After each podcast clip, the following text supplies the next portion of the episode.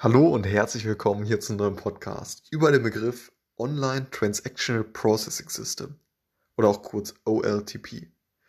Und zwar ist es äh, ein Text, den ich selber formuliert habe und jetzt einmal in aller Kürze vorlesen werde.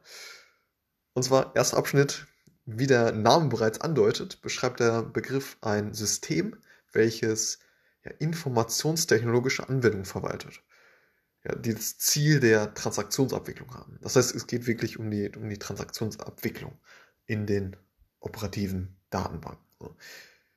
Das System kommt vornehmlich für die Dateneingabe und Datenabfrage zum Einsatz.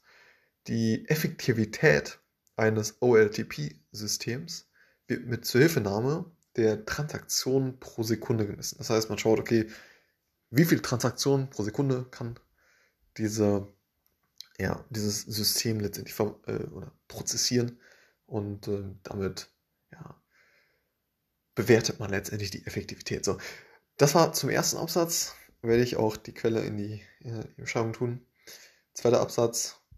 Es sind äh, also mit diesem Begriff äh, Datenbanksysteme gemeint, die als Basis von Anwendungssystemen eingesetzt werden und äh, somit im operativen Tagesgeschäft Anwendung finden.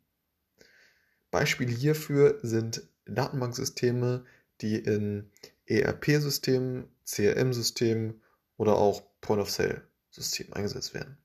So, das war Quelle zum zweiten, zweiten Abschnitt, verlinke ich ebenfalls unten oder in der Beschreibung des, äh, des Podcasts.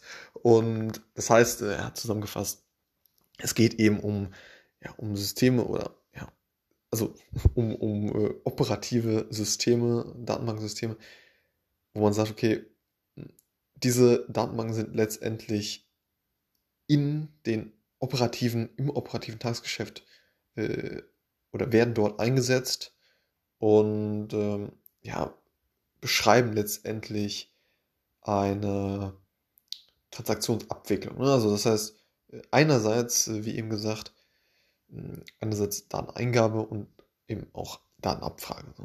Und ähm, da ja, wird halt eben geschaut, okay, wie, wie, wie schnell können diese Datenbanksysteme letztendlich die Daten prozessieren. Ne? Also lesen, schreiben, löschen, verändern und so weiter. So. Und genau.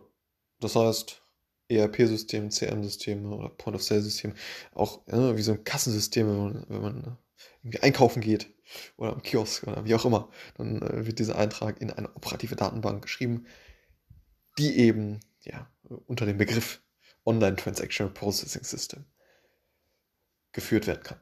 Alles klar, bis zum nächsten Mal. Ciao.